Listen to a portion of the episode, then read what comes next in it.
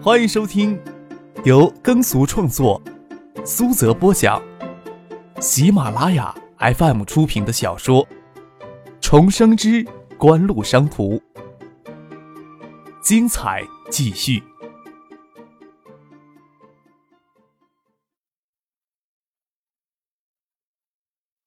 第八百七十九集。李在珠在意气飞扬之时，看到金南勇飞快的穿过人群，朝他走了过来，凑到他耳边低语：“张克过来了，他来干什么？”李在珠浑身打一哆嗦，紧接着他也发现自己反应过激了，问金南勇：“咱们没有给姐夫发请帖吧？”“没有。”金南勇摇了摇头，又迟疑的跟李在珠说道。他该不会是为了星宇的事情而来吧？没有可能，他不是这种没眼色的人吧？李在珠断然否决这种可能。他要是这种不知轻重的人的话，他还有什么让人害怕的呢？金南勇想想也是，张克身边的女人绝不会缺李星宇一个。李星宇身份之特殊，张克心里比谁都清楚。他要是贪图李星宇的美色，想纠缠下去。那才是愚蠢至极呢！他难道认为李家会允许这种丑闻出现吗？说实话，金南勇猜测李建熙会更加担心张克利用这个丑闻，这才乾坤决断的将李星宇扣押在汉城，不让他回建业。张克真要是一个聪明人的话，就应该当这个事情没有发生过。金南勇这么想着，眼睛看着张克在杜飞、傅俊的陪同下走进了宴会厅里来。三星电子此次选择海思科技旗下的电子商务网站八八幺八，作为 A 二八手机中国地区互联网新品发布的平台。张文信作为八八幺八的执行总裁，严文杰作为三星电子在中国地区的重要合作伙伴，也都出席了今天的酒会。他们看到张克出现在酒会现场，也颇为惊异。看到张克站在宴会厅门口朝内看了看，就径直向李在珠走了过去。李在珠琢磨不透张克的来意，但是看到他锐利的眼神，有些心虚，硬着头皮迎了上去，脸皮子跳了跳，才挤出了笑容，说道：“啊，你真是出乎意料的不速之客呀！想是对我们三星这次的新品发布会有什么高见，要当面赐教不成？怎么样才能跟贵会长的千金联系上呀？”张克眼睛盯着李在珠，没有必要客套，也没有必要敷衍。径直说出了他过来的意图，连杜飞跟傅俊都颇为惊异，李在珠更是愣在了当场。他没有想到张克会这么不知进退，一时间不知道该怎么回答好。我们为什么要告诉你？金南勇插了一句：“你还没有资格跟我说话呢，滚一边去！”张克只瞥了金南勇一眼，说话非常的不客气，声音也不小，令旁边的人都非常的惊异。张可却不顾别人眼里的惊异与愕然，只是盯着李在珠在看，又语气坚定的问了一句：“怎么才能跟贵会长的千金联系上？”张可知道从李在珠的嘴里问不出什么来，但是必须要施加压力，希望能通过李在珠或者其他在场三星员工，让无法联系上的李星宇知道他在关心他，千万别做傻事儿。听到张克让他滚到一边的话。景南勇是一股怨气直冲脑门，脸涨得通红，只觉得别人看到他的眼神又是惊异又是同情。他下意识的想喊工作人员将张克轰出宴会厅去，然后再用镇定淡漠的语气跟他说一声：“这里不是你嚣张的地方。”金南勇心里是这么想的，他甚至想上去抽张克两巴掌，才觉得能稍缓心里的恨意。但是他知道这种事情他做不了主，张克的话一点都没错，他是没有这个资格的。他只是恨张克一点不给他留情面，将他的自尊心在众人面前一丝不挂的剥了个干净。金南勇强忍心里的怒火，看向李在珠。这个时候，只有李在珠有资格叫工作人员将张克轰出场去。他相信李在珠能感受到他当众受到的屈辱。他等了有四五秒钟，看李在珠眉间稍聚，嘴唇微抿，与其说神情凝重。还不如说给张可咄咄逼人的气势吓住了。就看李财珠喉咙滚动了好几下，才艰难的吐出了一句完整的话：“对不起，请你不要干涉我们家族内部的事情。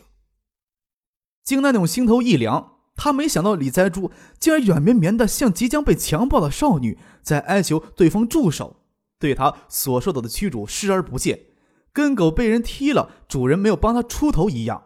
金南勇对刚刚被受到的屈辱愤恨，在这一瞬间就有一些转化为了对不受李在珠重视的怨恨。金南勇阴沉着脸站在那里，也不愤然袖手离开。在场的嘉宾里，大部分都不知道走进来的这几个人是什么身份。见为首的青年竟然径直走到三星在中国的总负责人面前，要求联系被韩国国民视为金鱼之神李健熙的女儿，下巴都掉了一地。大家惊异归惊异，都竖起耳朵来听这个青年跟三星总负责人在说些什么。虽然不大确定，却心里都在想：三星的公主竟然有个中国情人，还跑到三星新品发布酒会上公开要人，这该是多大的八卦新闻呐！反应敏捷的记者甚至都举起手里的照相机。不过傅俊反应迅速，迅速站起来将张克的正脸挡住。随行的保镖也见机挤了进去，挡住了镜头。金南勇知道这个时候正确的做法应该是立即通知工作人员，紧盯住现场的记者，哪怕事后每人发一笔封口费，也不能让这个丑闻流传出去。只是他心里的怨恨不消，见李在珠毫无反应，他也索性当没有意识到这一点。严文介与张文信面面相觑，张克醉酒夜宿李星宇住处，次日跟李在珠持走秀藏起冲突那一次。林雪从他家家后后窗亲眼目睹，严文介与张文信从林雪那里知道了这一切，也以为张克这混蛋将三星公主李建熙的女儿勾搭上手。他们却不知道李星宇夏日回韩国之后就没有回建业来。见张克闯到三星电子秋季新品发布会上来闹事要人，令他们诧异万分。张克刚走进来时，严文介不知道他来干什么，都有些下意识的想躲开他。想起当初在学府巷见面时说过的话，严文介就算心里想想，都觉得有些害臊呀。严文介与张文信交换眼神，又往后退了两步，索性站在一边冷眼旁观。怎么回事啊？严文介问了一句。应该是李在柱之前一直没人敢将张克与李星宇聘居的事情捅回国内去，这次恐怕是事情给其他人捅破了。李星宇被禁止与张可联系，张可这才过来找李在珠闹事儿吧？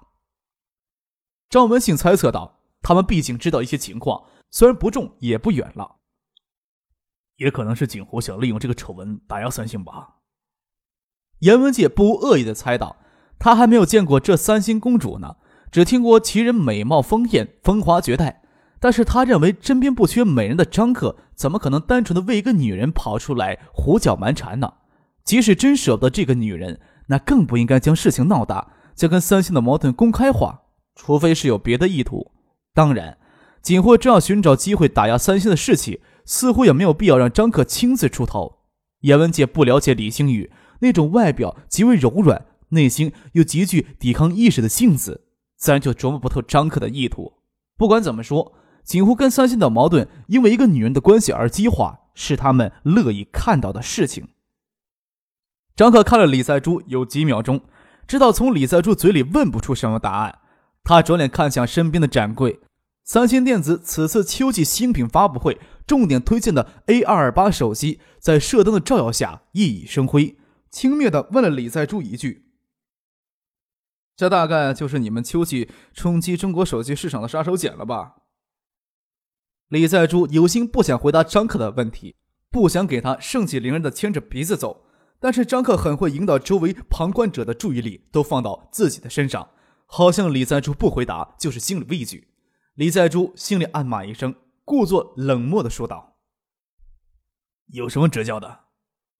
张克说道：“没什么好指教的，市场会让你知道分晓。”说完了这句话，张克转身就走，杜飞跟傅剧以及随行的保镖也都匆忙的跟着离开。李在珠怔怔地站在那里，看着张克的身影消失在宴会厅的门口。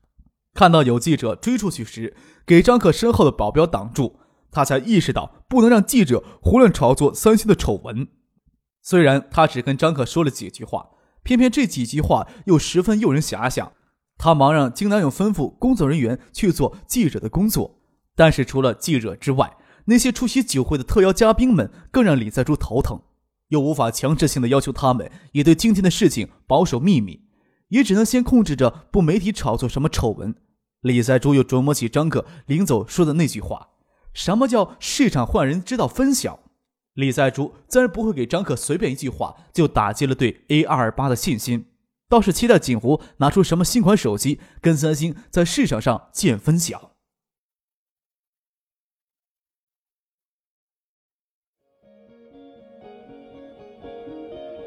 您正在收听的是由喜马拉雅 FM 出品的《重生之官路商途》。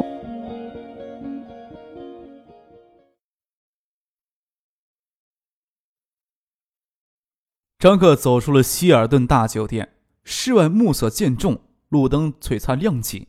杜飞与傅俊跟在后面，虽然觉得张克刚才的举动出乎他们的预料，事先也没有心理准备。还是能控制住，暂时不问东问西，跟在张克身后钻进了车里。张可拿出手机给陈先生拨打电话。三星这次发布的新款手机，想必你已经看到了最新资料了。我的意见，爱达立即召开秋季新品预告会，向国内媒体披露我们将在秋季分别发布 D、I、M 系列的三款新机型。这个新品预告会，请市场部门今天夜里就提供一个方案给我。杜飞看了看车窗外的暮色，心想：杨云多半已经回到家里，正坐在餐桌陪老婆用餐。这一通电话大概会让他夜里不得安宁。爱达已经推出市场的手机机型，主要以 I 是直板的，D 是折屏或者折叠双屏系列为主，却还没有 M 系列的手机。杜飞一般不参与爱达集团的事务，听张可话里的意思，这次会推出全新的 M 系系列手机，神情也兴奋起来。专注听到张克继续跟陈先生通电话。另外，我过两天会跟张亚平去韩国，我要亲自去参与跟韩国现代半导体就收购液晶业务最后的阶段谈判。杜飞心想：这家伙哪里是去谈判呀？才去韩国，明明是为了李星宇才去韩国。不过，就算为了李星宇，他也有些不明白，为什么张克刚才要到三星秋季新品发布酒会上闹那么一下呢？李星宇可能会遇到了一些麻烦。张克挂了电话，轻声说了一句：“也知道有些理由很难去说服别人。”对于杜飞、傅俊也要编造其他理由是非的借口。他说道：“因为我之前听他说过一些事情，这次他突然给禁锢在韩国不能离开，所以我要去见到他一面才能放心。除了安排我去韩国的事情外，你让韩国公司方面注意一下，看看李星宇在韩国的近况。”张克最后一句是吩咐傅俊的。既然张克说李星宇之前跟他提到一些私事儿，才引起他如此强烈的担忧，傅俊跟杜飞自然不会问到底是什么事情。傅俊又问了一句：“出发之前是不是跟外交部驻韩大使馆联系一下呀？”张克此行去韩国的目的，名为收购液晶业务的谈判，实则为了李星宇，说不定会跟李氏家族起什么冲突。作为占据韩国进出口百分之二十的三星财团幕后控制者，李氏家族在韩国的影响力以及权势之深厚是常人难以想象的。真要是起了什么冲突，很难确保对方不会有什么过激的举动。提前知会驻韩大使馆一声，也是为了以防万一。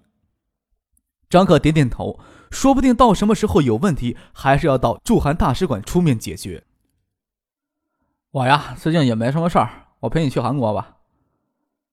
杜飞见张克要拒绝，又补了一句：“呀，你放心，我这个人啊，嘴严的呢，什么口风都不会泄露的。”张克无奈的笑了笑。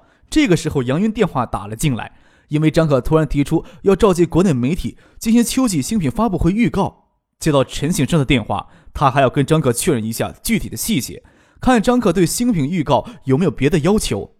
张克想了想，说道。你夜里将负责的团队都拉到建业来，我正好也闲着。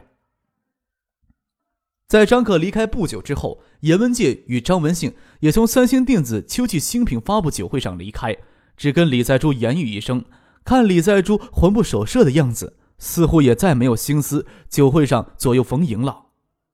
锦湖与三星狗咬狗，严文介是乐意看到的，但是他也突然意识到锦湖与三星之间的斗争已经超越红信能插手的层次了。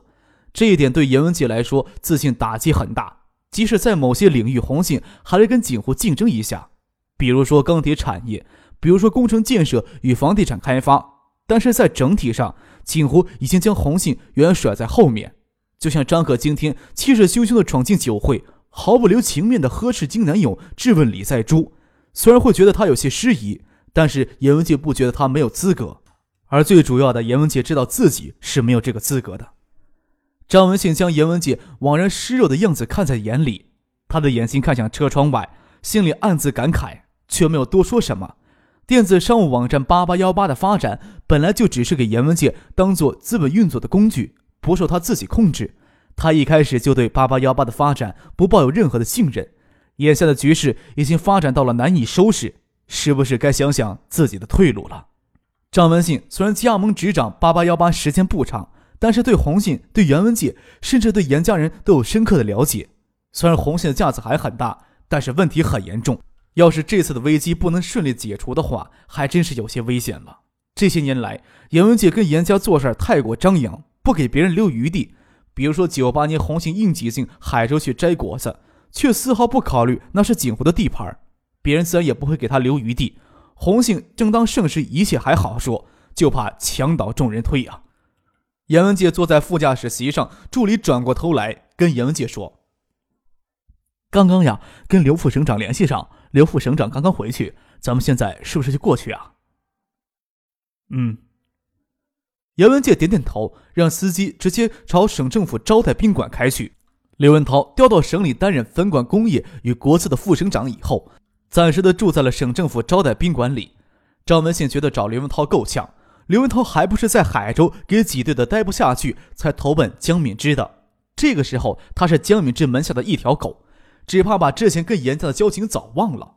张文庆从车窗玻璃倒影里观察严文杰的神色，看上去他对刘文涛也不抱多大希望。当然，严文杰亲自去见刘文涛，至少能给刘文涛一些心理压力，让他想出卖红线的利益收敛一些。刘文涛站在窗前，看着楼园前的院门。这是省政府招待宾馆深入的一栋高干小楼。刘文涛暂时住在这里，生活上很舒服。他眼睛望向院门的空处，似乎看到了严文杰的车子已经到了那儿。他才考虑说辞怎么拒绝才好。虽说海素科技已经成了红信眼下的一个大麻烦，但是红信的根基还在那儿。在无法确认红信与严家这次会彻底垮台之时，刘文涛也不想将严家将严文杰给得罪死。刘文涛调到省里来之后，就想避开海素科技这件事情，但是江敏之显然不让他如愿，在他上任之初就让他负责对海素科技进行全面调查，这就是他的投名状了。